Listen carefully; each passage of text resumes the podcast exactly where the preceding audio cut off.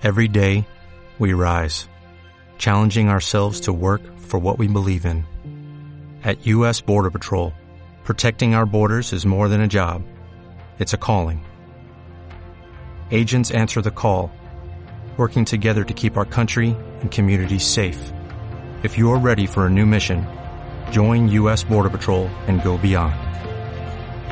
Learn more at cbp.gov/careers. Yo soy Chu Rodríguez y esto es Quedan a casa. Quédate con la copla que no se te acaba el tiempo. Se acumulan para luego los besos que no se dieron. Un parón que nos sitúa, nos recuerda, nos ayuda. El valor de las personas es mayor cuando se suman. No puedo esperar menos de ti.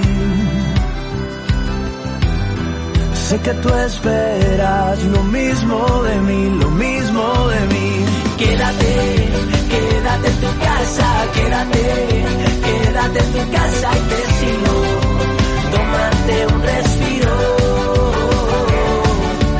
Quédate, que quédate en tu casa, quédate, quédate en tu casa conmigo. Será algo más sencillo. Quédate con quien mis vecinos cuando salen al balcón. Y démonos la mano, lo haremos codo con codo. Sabremos compartirnos, vamos a poder con todo. No puedo esperar menos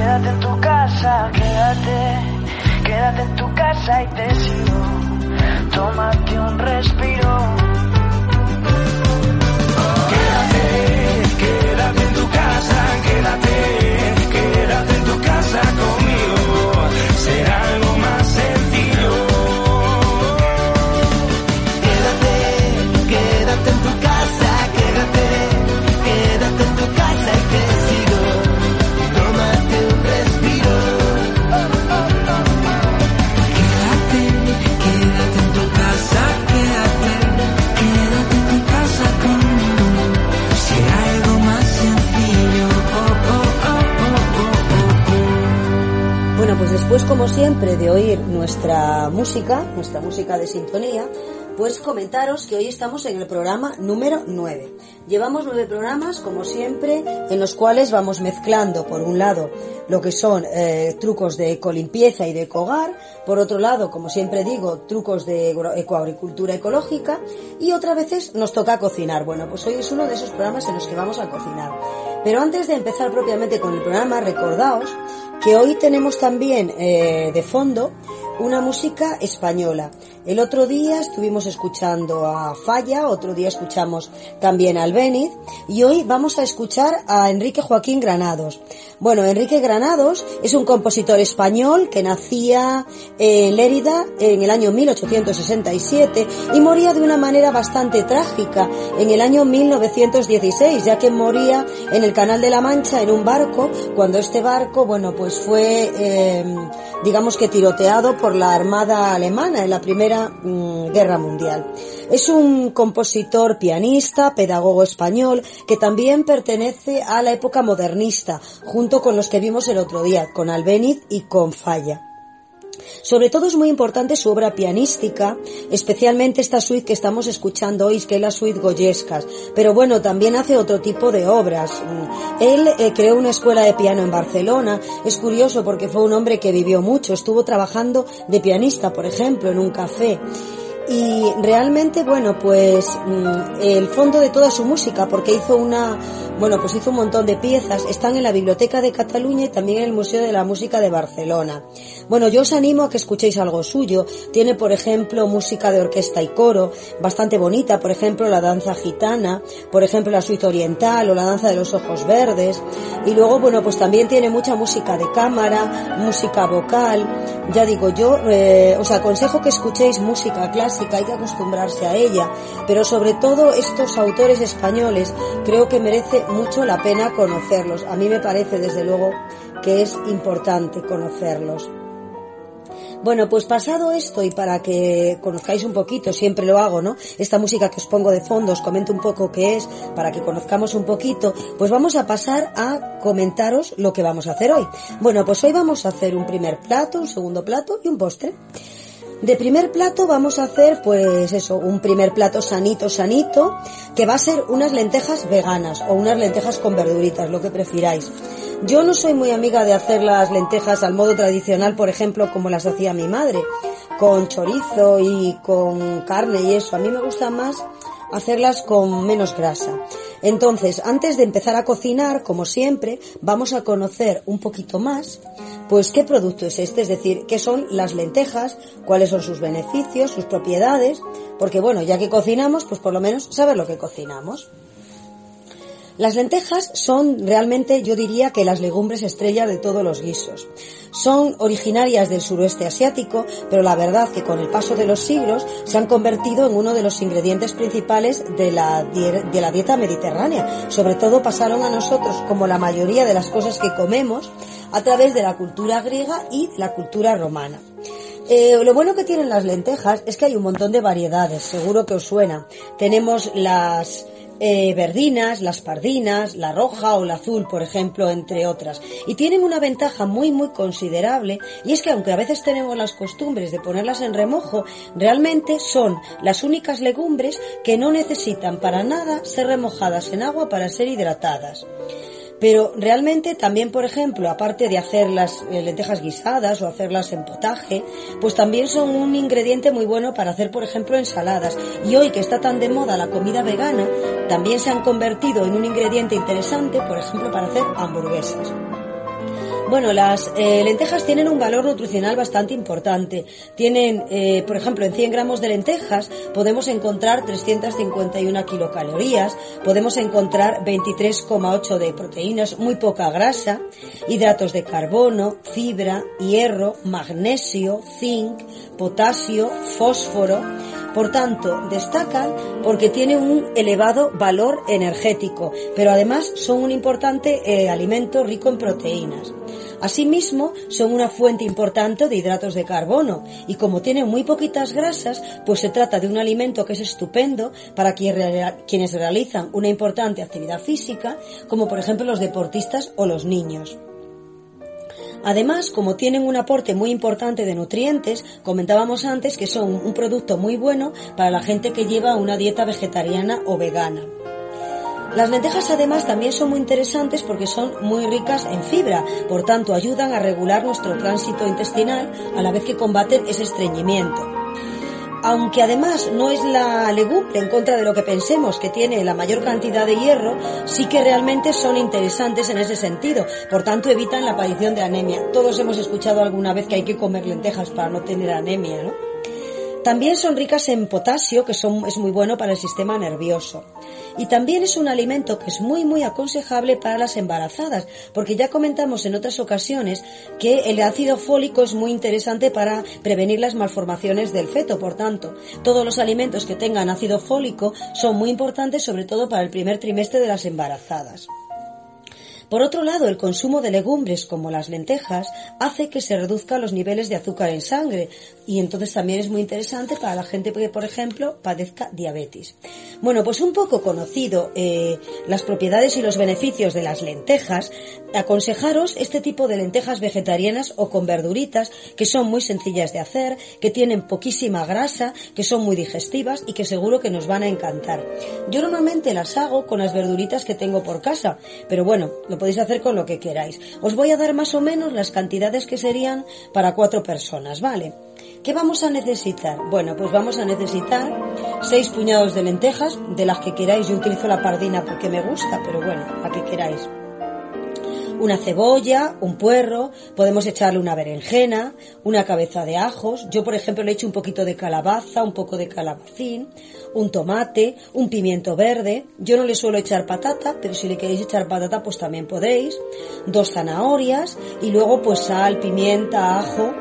Hay gente que le echa comino y luego yo también utilizo luego para un refrito que ya os explicaré, pues un poco de pan, que vale perfectamente pan por ahí que tengáis duro, y un poquito de aceite. Vale, ya digo, para hacer la verdurita podéis echarle todo lo que tengáis a mano, porque realmente la lenteja admite de todo.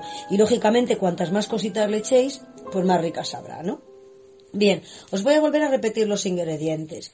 Seis puñaditos de lenteja, una cebolla, un puerro, una berenjena, una cabeza de ajo, un poco de calabaza, un poco de calabacín, un tomate, un pimiento verde, si queréis echar una patata, pues una patata grande, dos zanahorias, sal, pimienta, ajo en polvo, curry, si queréis también o jengibre, una cucharadita de comino si preferís, un poco de pan que me vale pan duro y un poquito de aceite. Bueno, pues vamos allá con la receta. Bien, yo lo primero que hago normalmente es preparar todas las verduritas lo más picadas posibles, ¿vale? Picamos la zanahoria, picamos la cebolla, picamos el ajo, el cala- calabaza, el calabacín y el pimiento. Entonces, en un poquito de aceite, que yo normalmente lo hago en la misma cacerona en la cual voy a hacer luego el potaje de lentejas, pues un poquito de aceite, solo el necesario para rehogar las verduras, pues echamos toda esa verdurita picada, ¿no? Eh, la removemos bien para que se rehogue tampoco demasiado, simplemente que suelte un poco el gustillo, ¿no? Cuando más o menos vemos que están hechas, yo lo que hago normalmente es añadir la lenteja. La lenteja la aclaro un poquito, la enjuago y la escurro antes de echarla. Pero la echo ahí, justo con el, con la verdurita que tengo. La remuevo un poco para que la lenteja coja el gustillo la dejo un poquito que vaya cogiendo el gustito de la verdura y entonces en ese momento añado ya el agua que le quiera echar o lo que prefiráis, carne de pollo, carne, o sea, caldo de pollo, caldo de carne o caldo de verdura. Cuanta más cosa le echéis, lógicamente más rica estará. Yo normalmente no le suelo, no me gustan las lentejas muy muy sueltas, me gustan más bien espesitas. Entonces simplemente le echo el agua que me cubre mm, pues como dos dedos por encima de las lentejas. No le suelo echar mucha más agua, pero esto va en gustos. Hay gente que le gusta más sueltecilla, pues le echáis más agua, ¿vale? Bien, entonces las dejamos cocer sin tapar, unos minutos, ¿vale? Si queremos dejar, echarle patata, pues en ese momento, cuando las lentejas llevan cociendo un ratito, sería cuando le echamos la- las patatas. Después de echarle la patata, es cuando lo que haríamos sería salpimentar, es decir, añadiríamos la sal, la pimienta, y le da un toque muy rico si le echáis una pizquita de curry o una pizquita de jengibre. A mí, por ejemplo, me gusta mucho echándole curry, pero ya digo, esto es absolutamente opcional al gusto de cada uno. Bien, las dejamos cocer. Yo normalmente las dejo cocer destapadas porque si no la lenteja tiende a quitarse, a deshacerse. Y preferiblemente no la dejéis cocer demasiado que se deshaga, ¿no? Bueno, cuando la veamos que están blandas, las quitamos del fuego. Y yo en este momento lo que hago es un refrito, bueno, pues un poco distinto al que se hace normalmente. Entonces, en un poquito de, ace- de aceite, eh, pocho la cebolla y el ajo, ¿vale?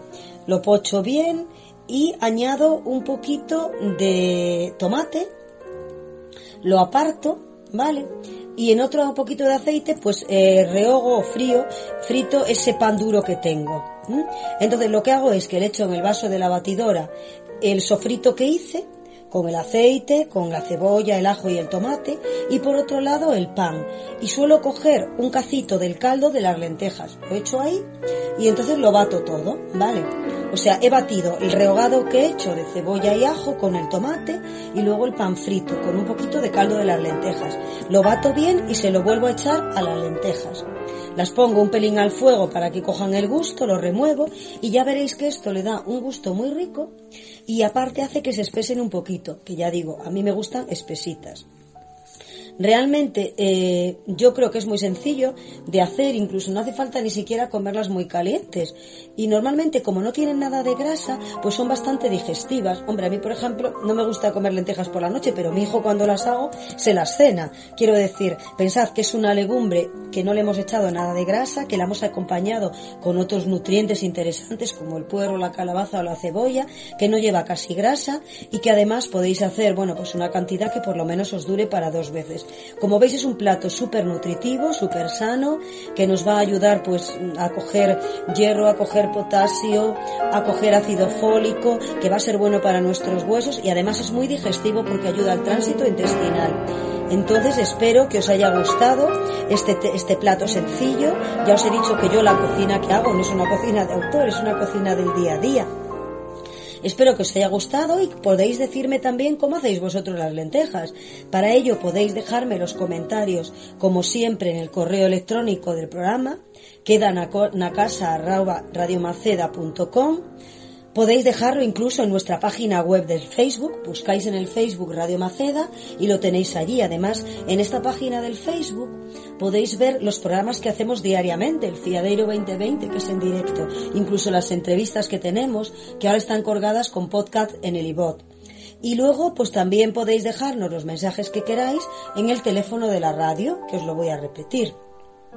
698-128933. 698-12, perdón, 8933. Yo estaría encantada en que vosotros me dejarais los comentarios de la receta, si os gusta, si la habéis probado o si lo hacéis de otra manera. Se trata simplemente de que compartamos cosas. Ya digo, yo no soy cocinera, esto no es un programa de cocina. Son trucos, ideas, recetas, pero recetas sencillas y sobre todo sanas. Vale, espero que os haya gustado esta receta y que la pongáis en práctica.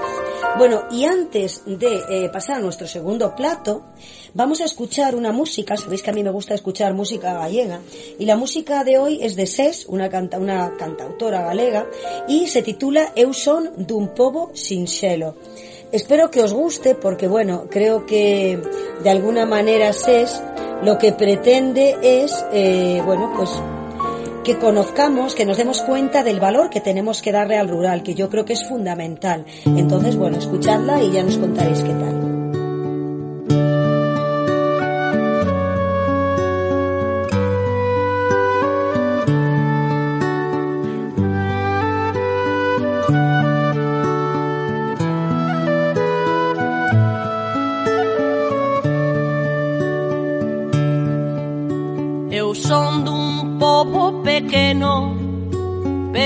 no como unha flor Con dous milenios de soños De vergoña e de valor. Eu son dun povo sinxelo Como a palabra irmán Como o amor que te entrego Como o amor que me dan. Eu son dun povo nacido entre o fusil cantar Que de tanto ter sufrido xa ten moito que ensinar. Irmás son de tantos povos que quixeron separar Porque saben que aunque pobres xuntos somos un volcán. Porque saben que aunque pobres xuntos somos un volcán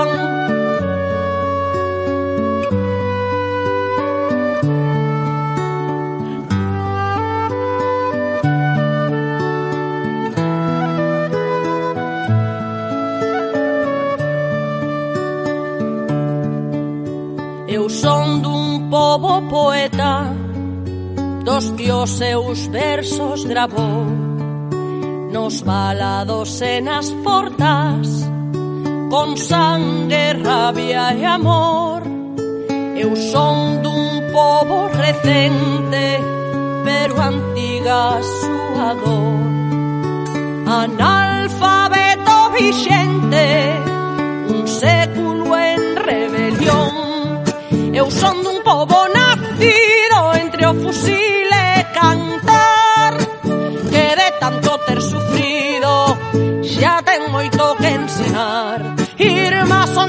tantos bobos que quisieron separar, porque saben que aunque pobres, juntos somos un volcán, porque saben que aunque pobres, juntos somos un volcán.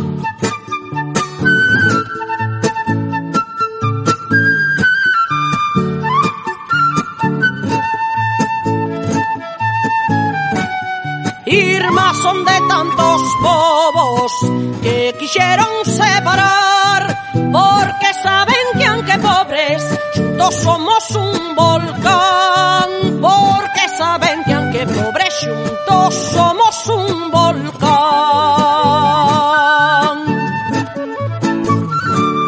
Pues espero que os haya gustado esta música, que os haya valido un poquito para entreteneros también mientras estáis escuchando el programa. Y después de, de esta introducción musical, pues ahora vamos a hacer nuestro segundo plato, que también va a ser un plato, ya veréis, muy sencillo, muy sencillo. Vamos a hacer salmón en papilot. Yo no sé si os suena esto del salmón en papilot, tiene un nombre francés ahí muy rembombante, pero todo lo que sea en papilot quiere decir que lo vamos a envolver y que se va a hacer en su jugo. Por tanto, va a ser, bueno, pues una comida, como yo digo, muy sano. Yo la verdad no suelo hacer mucho salmón en papilot, hago más los eh, lomos de la merluza, que también quedan muy ricos. Justo hoy he comprado precisamente para hacerla. Pero bueno, os voy a dar la receta de salmón, pero ya digo, podéis utilizar cualquier otro pescado que queráis. Ah, como siempre, antes de hacer nuestra receta, vamos a conocer algo más de lo que comemos, es decir, vamos a conocer las propiedades y los beneficios del salmón.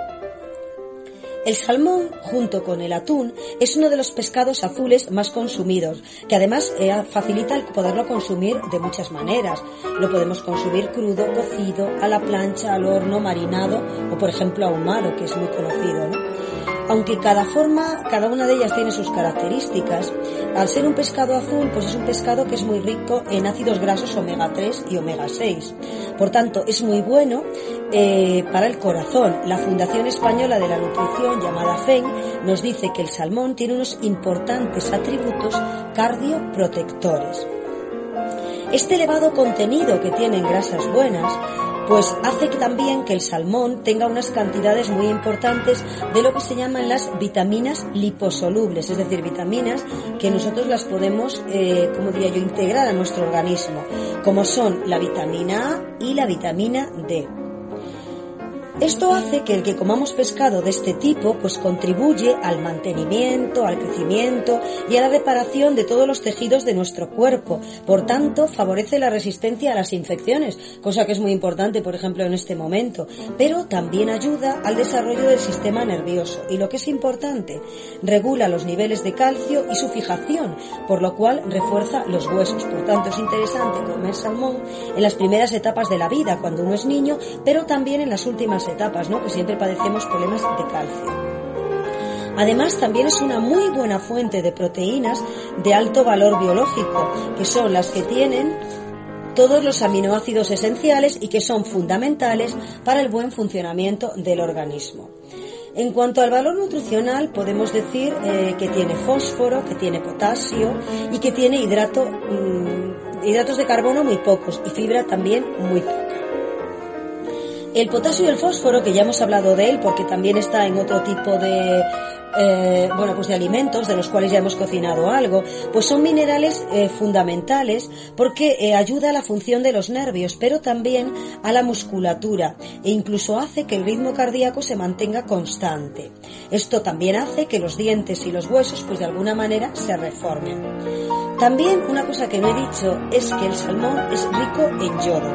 Y el yodo es importante para nuestro organismo porque nos ayuda a convertir los alimentos en energía.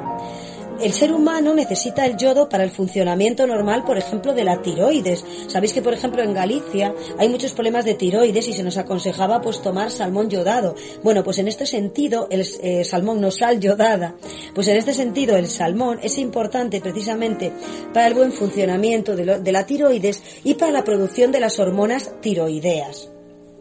Eso sí, no todo es maravilla en el salmón. Siento deciros que el salmón tiene un inconveniente, que es normalmente muy común al resto de los pescados azules, y es que tiene un alto con- contenido en lo que se llama purinas. Las purinas, eh, lo que hace nuestro organismo es convertirlas en ácido úrico. Por tanto, el salmón nunca va a estar indicado en personas que tengan un ácido úrico alto o que tengan gota, ¿vale? Por lo demás, lo podemos tomar cualquier persona porque hemos dicho que tiene muchísimas eh, vitaminas normalmente interesantes.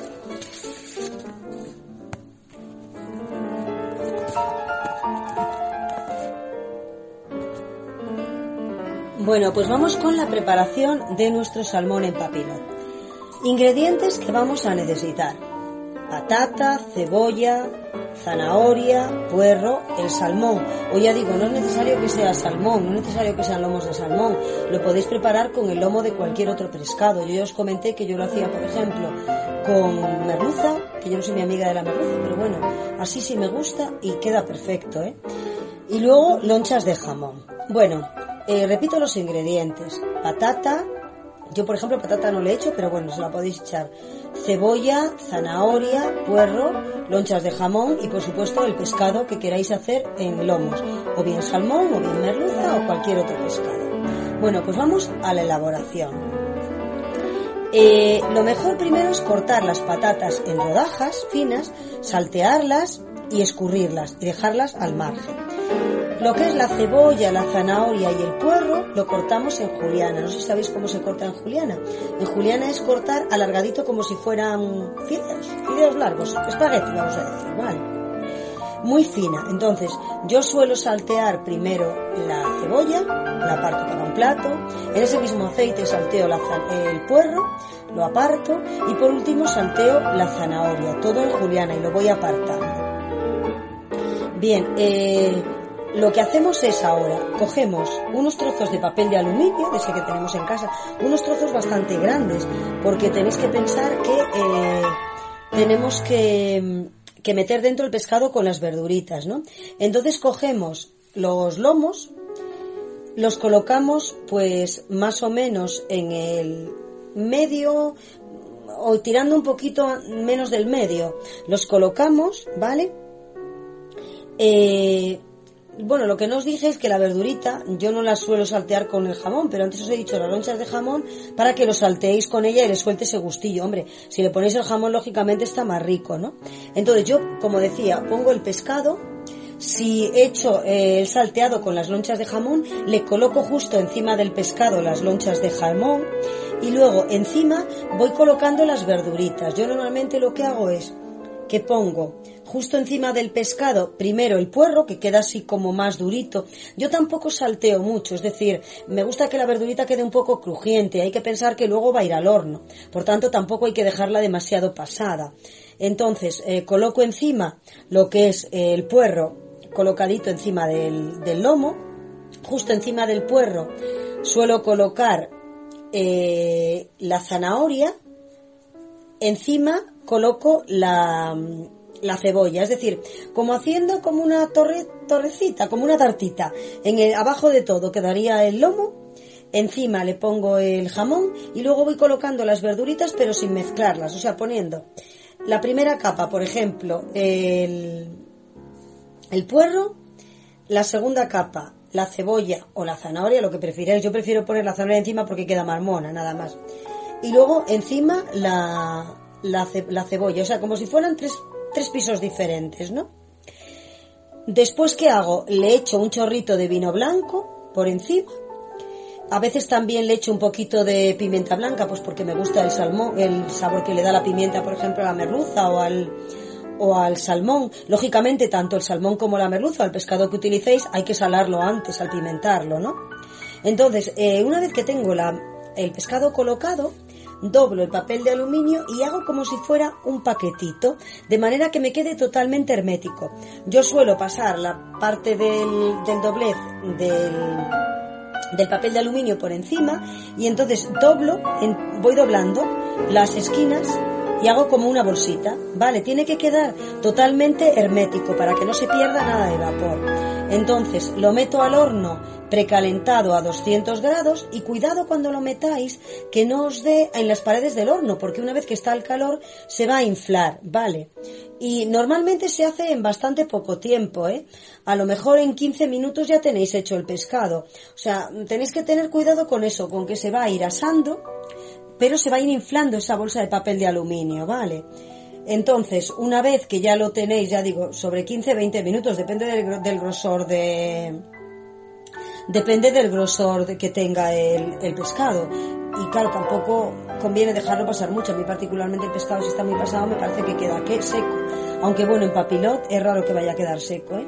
Entonces, una vez que lo sacáis, tened cuidado porque, claro, una vez que abráis el paquete va a salir el vapor.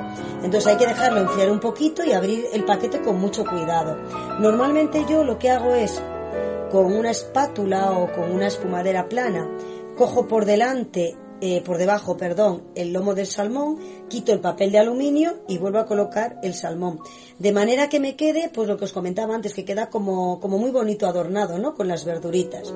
Como veis, yo creo que es sencillo de hacer, es muy sano puesto que lo estáis cocinando con muy poquito con muy poquito aceite y prácticamente se cocina en su jugo y tiene una ventaja para mí muy considerable y es que no se mancha nada el horno. Yo muchas veces odio cocinar en el horno por no tenerlo que limpiar. Entonces para mí el utilizar en papilot pues es muy interesante. Hay también yo utilizo el papel de aluminio o el papel de, de horno de cocina para hacer estas bolsitas en papilot. Pero bueno, también hay casas de cocinas eh, que- o también eh, tiendas de estas que se dedican al menaje del hogar que venden utensilios de silicona a propósito para hacer en papilot. Pues hombre, también son más prácticos, no tenéis que hacer las bolsitas, pero bueno, yo no tengo y ya digo, los hago perfectamente con esto. Prácticamente todas las comidas las podéis hacer en papilot, ¿eh? Podéis hacer, por ejemplo, pues no sé, eh, otro pescado o mismamente el pollo o cualquier cosa. Pensad que al hacer en papilot lo que estamos haciendo es eh, guisando o, co- eh, o cociendo la propia, el propio alimento en su propio jugo, porque lo hacéis al vapor, con lo cual aparte de ser sano no se pierde ningún tipo de nutriente. Por tanto yo os aconsejo acostumbraros a esto.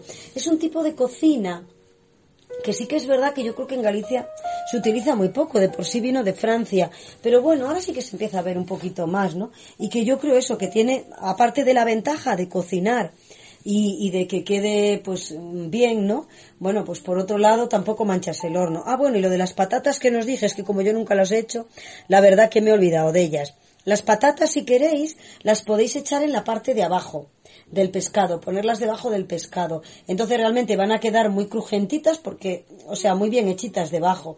Estoy, me estoy acordando que yo también a veces utilizo el papilot para hacer el, el pollo. Entonces es muy fácil porque lo único que tenéis que hacer es el pollo, que queráis hacerlo, lo untáis un poco de aceite. Yo me suelo untar las manos con el aceite y se las paso por el pollo. Le echáis las, eh, las hierbas que queráis utilizar, digamos las hierbas aromáticas. Le viene muy bien el tomillo, le viene muy bien el romero, le viene muy bien el laurel.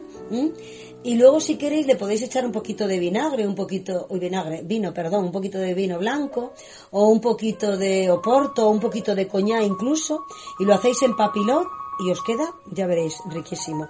Ya digo, el papilot yo creo que es algo que hay que empezar a atreverse con ello y veréis que luego se pueden hacer un montón de alimentos. Por tanto, yo os animo a utilizarlo.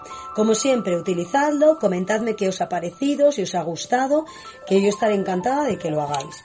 Y bueno, nos falta el postre, pero antes de irnos al postre, pues yo creo que vamos a escuchar otra canción bonita.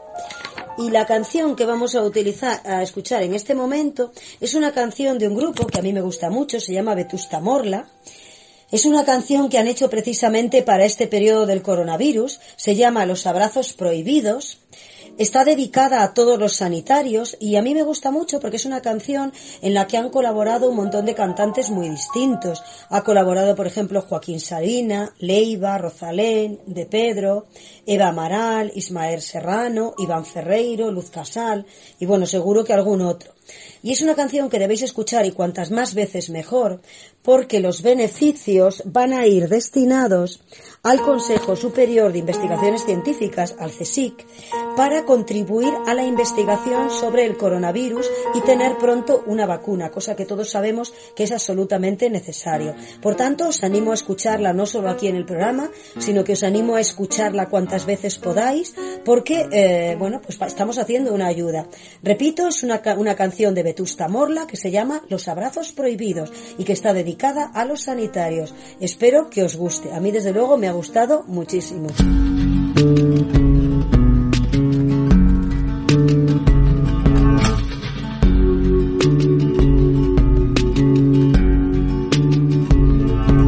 Por los ángeles de alas verdes de los quirófanos.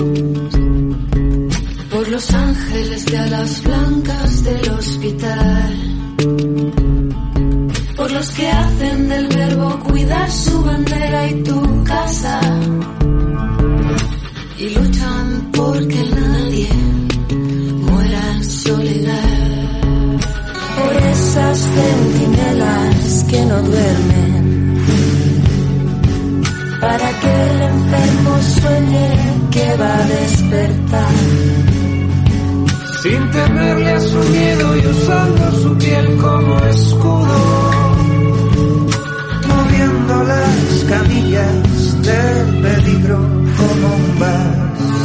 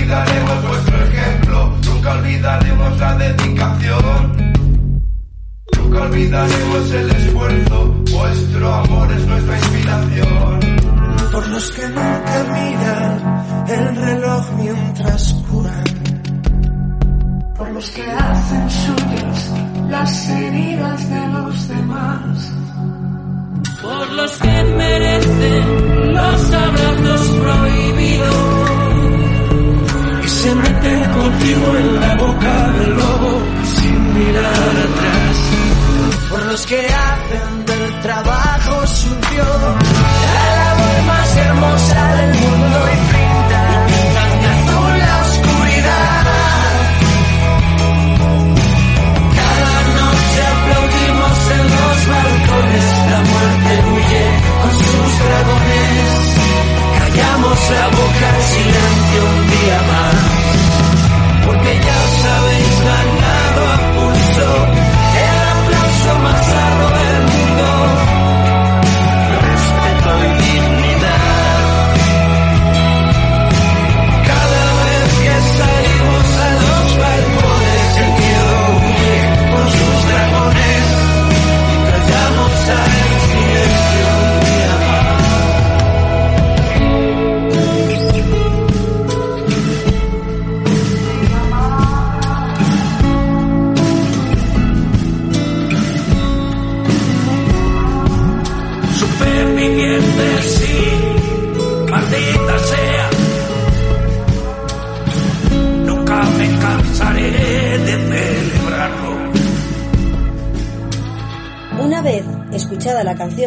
canción de Vetusta Morla, pues vamos a ir a hacer un postre.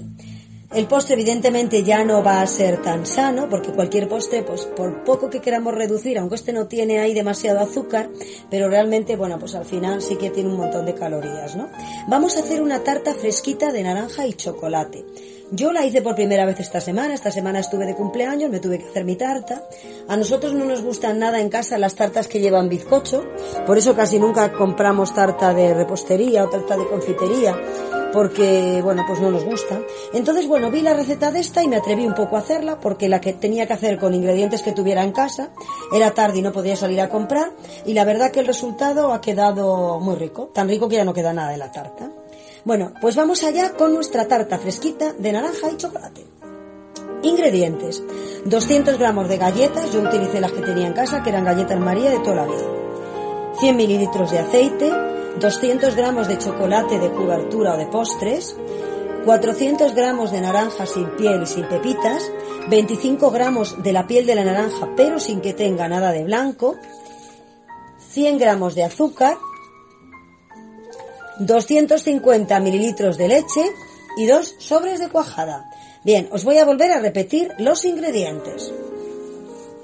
200 gramos de galletas, repito que yo utilicé galletas María, 100 mililitros de aceite, 200 gramos de chocolate de cobertura o postres, 400 gramos de naranja sin piel y sin pepitas, 25 gramos de piel de naranja sin que tenga nada de blanco, tenéis que pelarla bien, 100 gramos de azúcar, yo utilicé azúcar moreno, que es el que utilizo en casa, 250 mililitros de leche, yo utilicé leche desnatada, que es la que tengo en casa, y dos sobres de cuajada. Como veis, ya digo, yo la hice porque eran ingredientes que tenía todos en casa. Entonces, en un momento de apuro, que os venga alguien a comer, podéis hacerla y quedáis también. Bien, pues vamos con la preparación, que es un poco laboriosa, pero tampoco mucho. Bueno, por un lado, tenemos que triturar las galletas con el aceite y el chocolate. O bien lo trituráis en un robo de cocina o en una picadora. Y si no tenéis, pues nos queda más que machacar. ¿Vale? Eh, con esto lo que vamos a hacer es una pasta, por tanto hay que triturarlo muy bien. Una vez triturado lo ponemos a fuego muy lentito, unos 5 minutos, hasta que consigamos pues que se mezcle bien el aceite con la galleta y el chocolate. Cuando lo tengamos ya como una pasta, pues lo ponemos en el fondo del molde. Bueno, tengo que decir que yo utilicé un molde que tenía demasiado grande, entonces me quedó como muy finita la base. Yo creo que es mejor utilizar, pues no sé, un molde que a lo mejor sea pues del tamaño de un plato un poco grande. Yo el molde que tengo es grandote y ya digo, me quedó demasiado fina. Hay una cosa que yo no hice y me he dado cuenta que es un error, es que no se me ocurrió eh, untar el molde con mantequilla. Os aconsejo que antes de echar esta base de chocolate, untéis el molde con mantequilla, ¿vale? Entonces, una vez untado el molde con mantequilla, echamos esta capa y la extendemos para que nos quede pues como un fondo y quedará un fondo durito, ¿vale? Una vez que lo hayamos eh, echado en el fondo, pues lo vamos a meter en el frigorífico mientras hacemos el resto de las cosas. Bien, batimos las naranjas troceadas. Si tenéis un robot, un robot, si no en la batidora, tenemos que formar una especie de puré espesito y lo reservamos, ¿vale? Batimos las naranjas y lo reservamos. Por otro lado, picamos la piel de la naranja con el azúcar. Bueno, más que picar, casi hay que moverlo. Entonces, eh, si tenéis un robo de cocina, hacedlo con el robo de cocina. Si no, pues mm, no sé si incluso con, con el molinillo del café, porque lo que se trata es de hacer, bueno, pues eso como un polvo, ¿no? Para que se mezcle bien la cáscara de la naranja con el azúcar. Bien, una vez hecho esto, lo mezclamos con la leche que teníamos, que os recuerdo que eran 250 de leche, y con los dos sobres de cuajada. Es decir, mm, batimos eh, la piel de naranja con el azúcar y ahí le echamos la leche y los dos sobres de cuajada y lo ponemos unos minutitos al fuego, más o menos unos 7 minutos hasta que espese un poquito y se haga la cuajada con la leche, pero no demasiado tiempo y no a demasiada temperatura, ¿eh? solo que espese un poquito, ¿vale? Una vez que está un poquito espeso, lo sacamos del fuego y le añadimos ese puré de naranja que teníamos reservado. Lo batimos todo bien para que se mezcle y lo vertemos sobre la base, en el molde, sobre la base del chocolate. Ya está hecha nuestra tarta. Lo metemos en el frigo por lo menos unas 24 horas, ¿vale? Yo, por ejemplo, como la tarta queda en la parte de abajo color chocolate y en la parte de arriba queda naranja, yo la he adornado con chocolate, lo que tenía por casa. Tenía unos, eh, un poco de caramelo de este de, de chocolate líquido, pues les eché así como unos churros de chocolate líquido y luego le añadí eh, un poco de fideos de chocolate, fideos de colores y unas perlitas de estas de chocolate que tenía. Pero le podéis echar lacasitos que quedan bonitos, le podéis echar conguitos, bueno, lo que tengáis por casa, ¿vale? Os voy a repetir la preparación porque me parece que eso es un poco rollo. Bien, primero, trituramos las galletas, que si recordáis eran 200 gramos de galletas, junto con el aceite, que eran 100 mililitros de aceite, y el chocolate que viene siendo una tableta, 200 gramos. Lo podéis triturar con un robot, una picadora o si no tenéis pues a mano, pero os tiene que quedar, bueno, mm, como una pasta, por tanto, luego hay que meterle un poquito al fuego para que se mezcle todo unos minutillos a temperatura muy baja. Una vez que ya tenemos esa pasta hecha, la ponemos en el fonde de un molde que no sea demasiado grande y el molde untado de mantequilla. O sea, lo que hacemos es una base, ¿vale? Esa base la metemos en el frigorífico mientras elaboramos el resto de la tarta. Bien, primero lo que vamos a hacer ahora es una especie de puré, que lo vamos a hacer con las naranjas troceadas. Os recuerdo que eran exactamente 400 gramos de naranjas, sin piel y sin pepita. Los tenemos que batir pues en la batidora o en un robot, ¿vale? Lo, las, lo que hacemos el puré y la reservamos. Por otro lado, picamos la piel de naranja, que eran 25 gramos, pero recuerdo que no puede tener absolutamente nada de blanco. Y lo picamos con el azúcar. Yo utilicé azúcar moreno, azúcar blanco, el que tengáis. Más que picar, decía yo que era moler, porque lo que tenemos que hacer es que se mezcla perfectamente la piel de naranja con el azúcar, ¿vale? Una vez hecho esto, lo mezclamos con la leche, que era 250 de leche, yo utilicé la leche que tenía en casa, que era la desnatada, y le echamos los dos sobres de cuajada y lo ponemos al fuego unos minutillos, yo creo que más o menos unos 7 minutillos, ¿vale? A fuego medio, hasta que espese un poquito. Una vez que ya hemos notado que la cuajada se ha mezclado bien con la leche y ha espesado un poquito, lo vamos a sacar de fuego y le vamos a añadir ese puré de naranja que teníamos reservado. Lo batimos todo para que se mezcle bien y lo vertemos sobre nuestra base de chocolate, ¿vale? Y a la nevera. Lo ideal es que esté en la, en la nevera sobre unas 24 horas porque así ya se queda la capa de arriba durita, veréis que se queda como una especie de mousse, ¿no? Y luego, bueno, pues lo adornáis, como la parte de arriba es naranja, pues todo lo que lo adornáis en color de chocolate, pues va a quedar genial lo que tengáis. O bien chocolate rallado, bien fideos de chocolate, lacasitos, conguitos, perlitas de chocolate, lo que queráis. Ya digo, queda súper resultona, porque la mezcla del chocolate y la naranja a mí particularmente me encanta. Ya digo, yo la hice ayer para mi cumple ya no queda nada, eso sí, es potente, porque claro, pensad que lleva muchos chocolates, chocolate negro, y que, bueno, ya digo, un trozo llena, ¿eh? Pero bueno, es una tarta que podéis hacer en un momento de apuro, queda genial, mm, gusta mucho, y si la adornáis bien, queda una tarta distinta, fresquita, ¿vale? Bueno, pues espero que os haya gustado el programa de hoy, que por favor si tenéis alguna cosita, si queréis eh, decirme algo, sin alguna receta, como yo hablo tan deprisa, no la pilláis, pues me podéis dejar un mensaje, como dije antes en el correo del programa, quedan a casa arroba eh, radiomaceda.com.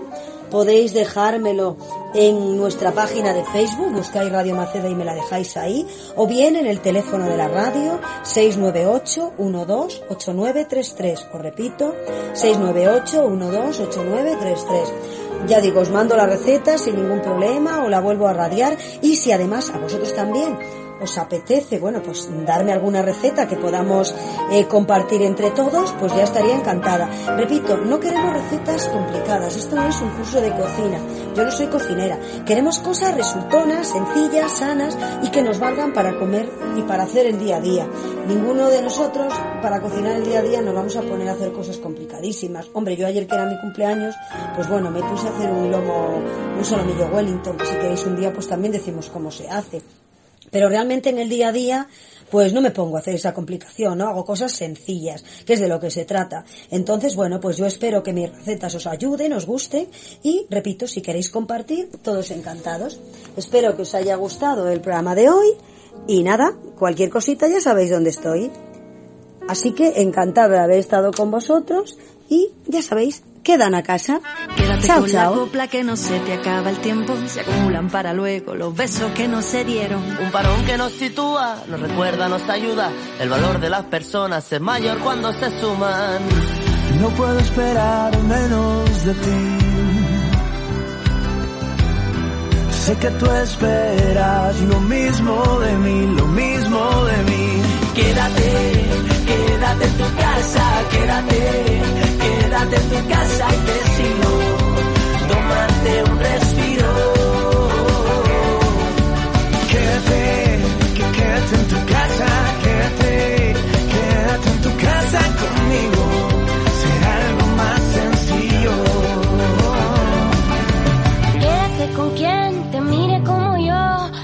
mis vecinos cuando salen al balcón. Démonos la mano, lo haremos codo con codo. Sabremos compartirnos, vamos a poder con todo.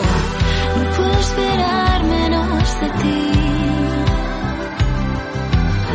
Sé que tú esperas lo mismo de mí, lo mismo de mí. Quédate, quédate en tu casa, quédate, quédate en tu casa y te sigo.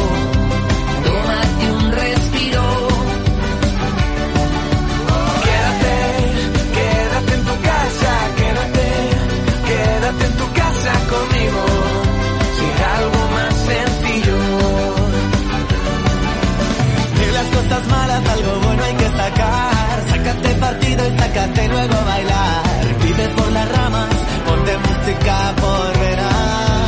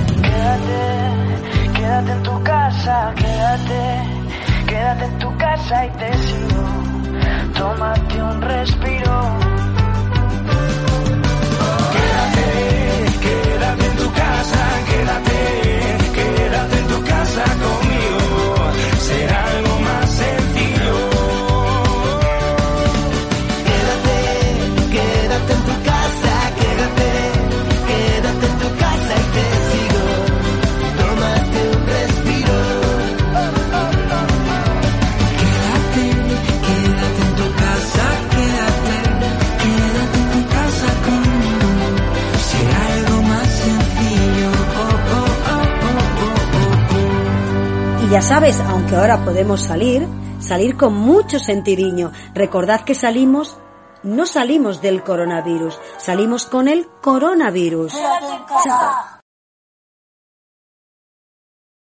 As a new Western Union customer, you can enjoy a $0 transfer fee on your first international online money transfer. Send money to your family and friends back home the fast, easy, and reliable way.